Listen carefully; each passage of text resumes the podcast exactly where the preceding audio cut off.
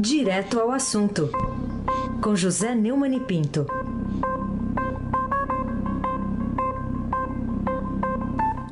Oi, Neumani, bom dia. Bom dia, Raíssen Abac, Carolina Ercolim. Bom dia. Almirante Nelson e o seu pedalinho. Bárbara Guerra, Moacir Evangelista, Biasi, Clã Bonfim, Manuel Alice Isadora, bom dia, melhor ouvinte. Ouvinte da Rádio Eldorado 107,3 FM, Raíssen Abac, o craque. Começar com essa manchete que já é um tapa aqui. Governo prevê corte de verba para a saúde mesmo com a pandemia. Manchete de hoje do Estadão. Será que, ainda que já tenha usado a palavra pandemia para definir a crise sanitária no país, o, o presidente Bolsonaro está desprezando os fatos, está desprezando a vida real, Neumann?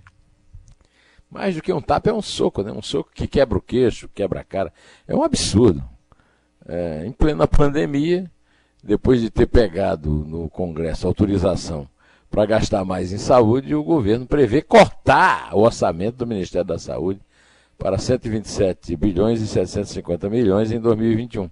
Segundo Matheus Vargas e Adriana Fernandes do Estadão, o valor é menor do que o aprovado para o começo do ano, 134 bilhões e 700 milhões, e do que o limite atual dos gastos da pasta, 174 bilhões e 84 milhões, alcançado após a liberação de crédito para enfrentar a crise sanitária. Quer dizer, nem esse tipo de coisa é respeitado. E depois diz que está, está em paz com o Congresso, nomeou o Centrão para a liderança da Câmara. Né? Se a proposta for confirmada, o orçamento da saúde para 2021 pode ser 7 bilhões de reais menor do que o previsto inicialmente pelo governo para esse ano antes da pandemia, ou 47 bilhões inferior ao limite de gasto alcançado durante a Covid-19, que tende a aumentar a pressão por mais espaço no teto de gasto. A regra fiscal que impede o crescimento das despesas acima da inflação. É um soco na cara, mas é um soco já esperado, né? É, nunca, em nenhum momento, o presidente Jair Bolsonaro demonstrou qualquer interesse inclusive em combater a pandemia. Né? Carolina Ercolim, tintim por tintim. Que motivos você acha que levaram os ministros do Supremo Celso de Mello, o decano Luiz Fux, é, de, é, que será presidente, aliás, em um mês, né, a interromperem a continuidade de um julgamento que a gente ouviu falar muito nessa semana, a que o Ministério Público submete o coordenador da Força Tarefa da Lava Jato em Curitiba, Deltan Dallagnol. Por, por que que isso acontece? É, o decano do Supremo, o ministro Celso de Mello, decidiu ontem à noite suspender dois processos do Conselho Nacional do Ministério Público para, é, que podem tirar o procurador Deltan Dallagnol da força-tarefa da Lava Jato em Curitiba. Os casos estavam previstos para, para ser julgados a partir de hoje de manhã e miram a conduta de Dallagnol em relação à publicação das redes sociais e supostas atitudes de promoção pessoal. Segundo o Celso de Mello despachou, sabemos que regimes autocráticos, governantes ímprobos, cidadãos corruptos e autoridades impregnadas de irresistível vocação, tendente à própria desconstrução da ordem democrática, temem um Ministério Público independente, pois o Ministério Público, longe de curvar-se aos desígnios dos detentores do poder, tanto do poder político quanto do poder econômico, ou é, do poder corporativo ou ainda do poder religioso tem a percepção superior de que somente a preservação da ordem democrática e o respeito efetivo desta república laica revelam-se dignos de sua proteção institucional. Foi o que escreveu Celso de Mello e eu assino embaixo e é corajoso, firme e real, realista. Também na, ontem, que foi a véspera da reunião do, da sessão do Conselho Nacional do Ministério Público, o vice-presidente, que assumirá no fim de setembro, né, o, a presidência do Supremo Tribunal Federal, Luiz Fux, decidiu que uma advertência aplicada contra o coordenador da Força Tarefa, o Deltan Dallagnol, não deve ser considerada no julgamento de outros três processos previstos lá na, na pauta do CNMP. Né? É, é, ele, o, o, o, o eliminado Fux garante os bons antecedentes do procurador e pode favorecer a defesa de Deltan Dallagnol num julgamento de grande importância que estava marcado para terça-feira e que foi suspenso pelo colega do, do, do Fux, o, o Celso de Mello. Né? A decisão foi vista nos bastidores do CNMP como um prenúncio de uma nova gestão do Supremo que vai poder é, alterar uma correlação de forças que caminhava para uma correção dos excessos da Lava Jato. Simpático à força-tarefa do combate à corrupção, Fux assumirá a presidência do STF no dia 10, não falei filho do bem, no dia 10 de setembro, ou seja, daqui a menos de um mês, no lugar de Dias Toffoli, que desde eh, 2017 vem impondo reveses aos procuradores de Curitiba e, e ao ex-juiz Sérgio Moro, que foi ministro de Justiça também do, do eh, Bolsonaro. De acordo com um conselheiro ouvido pelo Estadão, que não quis se identificar, a decisão de Fux deve afetar o julgamento de Deltão Dallagnol, já que o antecedente da advertência poderia viabilizar uma medida mais grave desta vez. Na prática, ao manter o Deltan ficha limpa, Fux retirou um dos argumentos que poderiam basear a abertura de um processo para a remoção de Dallagnol do comando da Lava Jato. Será que o Augusto Aras, despachante do Bolsonaro, e o Bolsonaro vão entender essa, esses recados? Aí, Abac, o craque! Falam agora um pouco de economia. Frase de ontem do ministro da Economia Paulo Guedes: existe muita confiança do presidente em mim e minha no presidente. O que, que você acha que levou o ministro a dizer isso? Bom, o ministro Paulo Guedes não calça os meus sapatos e eu não calço os sapatos dele. Então ele deve saber onde é que o calo dói, né? Ele disse depois de uma, uma reunião é, com o Bolsonaro de manhã ontem é, que teve uma excelente conversa com o presidente, que existe muita confiança no presidente nele e, dele do presidente, e que nunca teve nenhum ato que sugerisse a ele que não devesse confiar no presidente. Da mesma forma que não faltou em nenhum momento com a confiança que o presidente depositou nele. Ele alegou que sempre em momentos decisivos o, o Bolsonaro sempre o apoiou. Só que o noticiário todo está dando que o, o Bolsonaro está pressionando para que ele arrume um verbo aí para a obra, que contraria completamente a ideia do, do teto de gastos que ele, Paulo Guedes, defende e que o vice Mourão defende. Isso aí, ao longo do tempo, nós vamos ter se essa declaração foi só um jeito de se livrar da pergunta ou se realmente é, é correta, né? Ah, por hoje só dá para esperar para ver. Carolina Colim, é Tintim por Tintim. Falemos do dossiê antifascistas, né? Que ontem a gente teve a notícia de que o ministro da Justiça, André Mendonça, se antecipou o julgamento e já entregou os dossiês preparados é, lá dentro da, da, do próprio ministério, né? Sob a sua pasta, ao Supremo Tribunal Federal. É.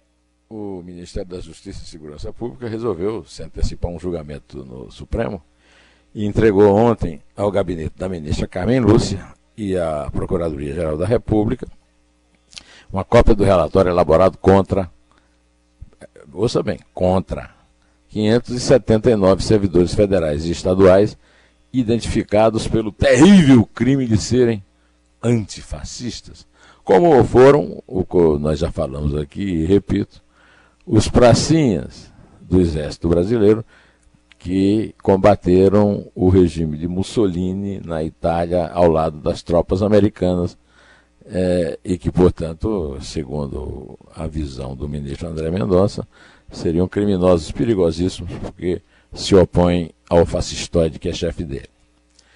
A, a elaboração desse dossiê vai ser discutida pelo plenário do, do, do Supremo depois de amanhã. A entrega do documento foi feita pessoalmente pelo chefe de gabinete do ministro, mesmo sem uma determinação do Supremo por material ser encaminhado ao tribunal.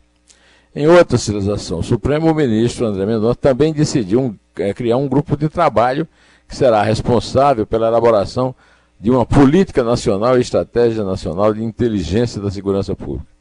É, do texto, que deverá ser publicado hoje, no Diário Oficial, não sei se foi publicado, no, no, o Mendonça apontou a necessidade de definir marcos normativos, estratégicos e finalísticos à luz do Estado Democrático de Direito, as atividades de inteligência. O grupo de trabalho vai ter 60 dias para concluir as atividades e vai ser composto, deverá ser composto por dois representantes do Ministério da Justiça, um da Polícia Federal, um da Polícia Rodoviária Federal, um do Departamento Penitenciário Nacional e cinco integrantes de secretarias estaduais de segurança pública. A portaria também abre para que o espaço para o gabinete institucional da presidência da República, a comissão mista é, de controle das atividades de inteligência do Congresso e o Conselho Nacional de Justiça indicarem um representante. É, vamos esperar para ver o resultado disso aí antes de comentar qual é é que esse grupo de trabalho vai, vai chegar a que conclusão. Né? Heisen Abaki, o craque. Ô, Neumann, queria que você falasse um pouco mais sobre ainda o caso lá da menina, né, do Espírito Santo de 10 anos. É, o que, que você diz sobre a notícia de ontem, né, dos, que o suspeito de ter estuprado a sobrinha de 10 anos é, já ter cumprido pena por tráfico de drogas, como o Estadão mostrou?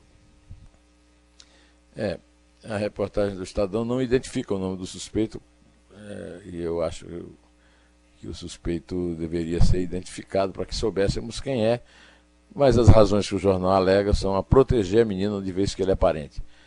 É, esse tipo de decisão ela vai então respeitar, vai esconder o nome de quase todos, a grande maioria dos estupradores, dos pedófilos, é de parentes próximos, né? muitas vezes padrasto, às vezes até pai, irmão, tio, que é o caso desse. É um, é um camarada, é um canalha de 33 anos, é o principal suspeito de estuprar e engravidar a própria sobrinha de 10 anos em São Mateus, no Espírito Santo. E apesar do nome da cidade, do nome do estado, é a própria encarnação do demônio. Né? É, a, a, menina foi precisou submeter a um procedimento legal para interromper a gestação desse fim de semana. Era, é, o ex-presidiário é, já chegou até a cumprir uma pena por tráfico de drogas, associação criminosa e posse ilegal de arma. O novo mandado de prisão por estupro de vulnerável foi expedido pela terceira vara criminal de São Mateus, do Tribunal de Justiça do Espírito Santo, na quarta-feira passada. É, é, a, a, a, segunda investigação policial, a principal hipótese da polícia é que ele tenha se escondido na casa de familiares em Ibirapuã, no interior da Bahia, onde nasceu, após o caso ganhar repercussão. Eu quero saber se esses parentes que o esconderam é, consideram que ele merece um abrigo, que ele merece um, um, um apoio da família. Né? Eu acho que isso é, é, tão absurdo quanto o próprio ato dele. O, o município é pertinho lá de, de da divisa do, de Minas com o Espírito Santo tem apenas 8.600 habitantes e o lugar é tranquilo. O delegado precisa se dividir entre as ocorrências de Ibirapuã e da vizinha Lagedão. Viaturas da Polícia Militar também cumprem diligências para localizar o homem desde a semana passada. Espero que seja localizado e preso. Carolina Ercolim, tintim por tintim. Falemos também sobre o seu artigo publicado no blog do Neumann no portal do Estadão, chamado Cúmplices Secretos do Estuprador, referindo-se, claro, a essa criança de 10 anos né, que é, engravidou. É, queria que você falasse um pouquinho sobre esse texto.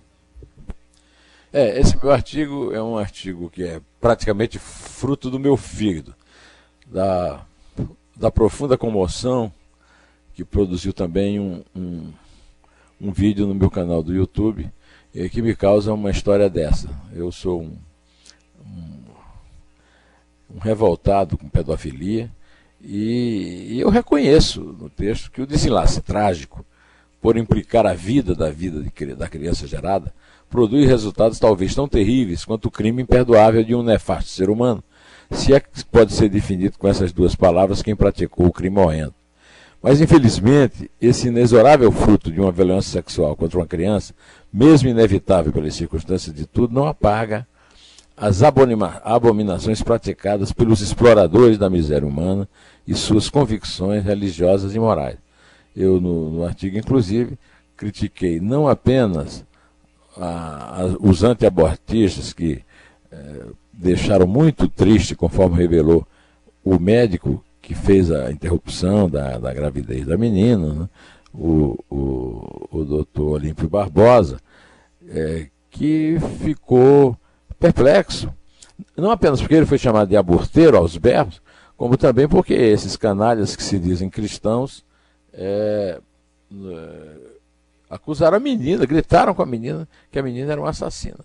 Quer dizer, a vítima é a assassina dessa gente. Eu até é, lembrei também no artigo que o presidente Jair Bolsonaro não apenas é, calou sobre o caso, já Damares Franco, que é ministro dos Direitos Humanos, e disse que é cristã. Que... Eu quero saber o que é que Cristo diria na goiabeira para ela a respeito disso. Né? É, também não se pronunciaram a respeito. Agora, o, quando foi para defender a Sara Giromini, que expôs o nome da menina em letras capitais, que deu o endereço do hospital para que esses grupos abortistas e antiabortistas fossem à frente do hospital, criar confusão que inclusive perturbou a paz dos, dos pacientes desse hospital, Aí ele pediu, ele pediu não, ele mandou que o Ministério da Justiça, o ministro da Justiça André Mendonça o advogado-geral da União, o, o José Levi, é, a defendessem, junto com os outros 300 de, de, de, Brasília, em relação aos 300 de Termópolis, porque eram 300 mesmo, delas são 30, ou seja, ela é um zero à direita e fica à esquerda. É, Carolina, por favor, pode contar. É três. É dois. É um em pé.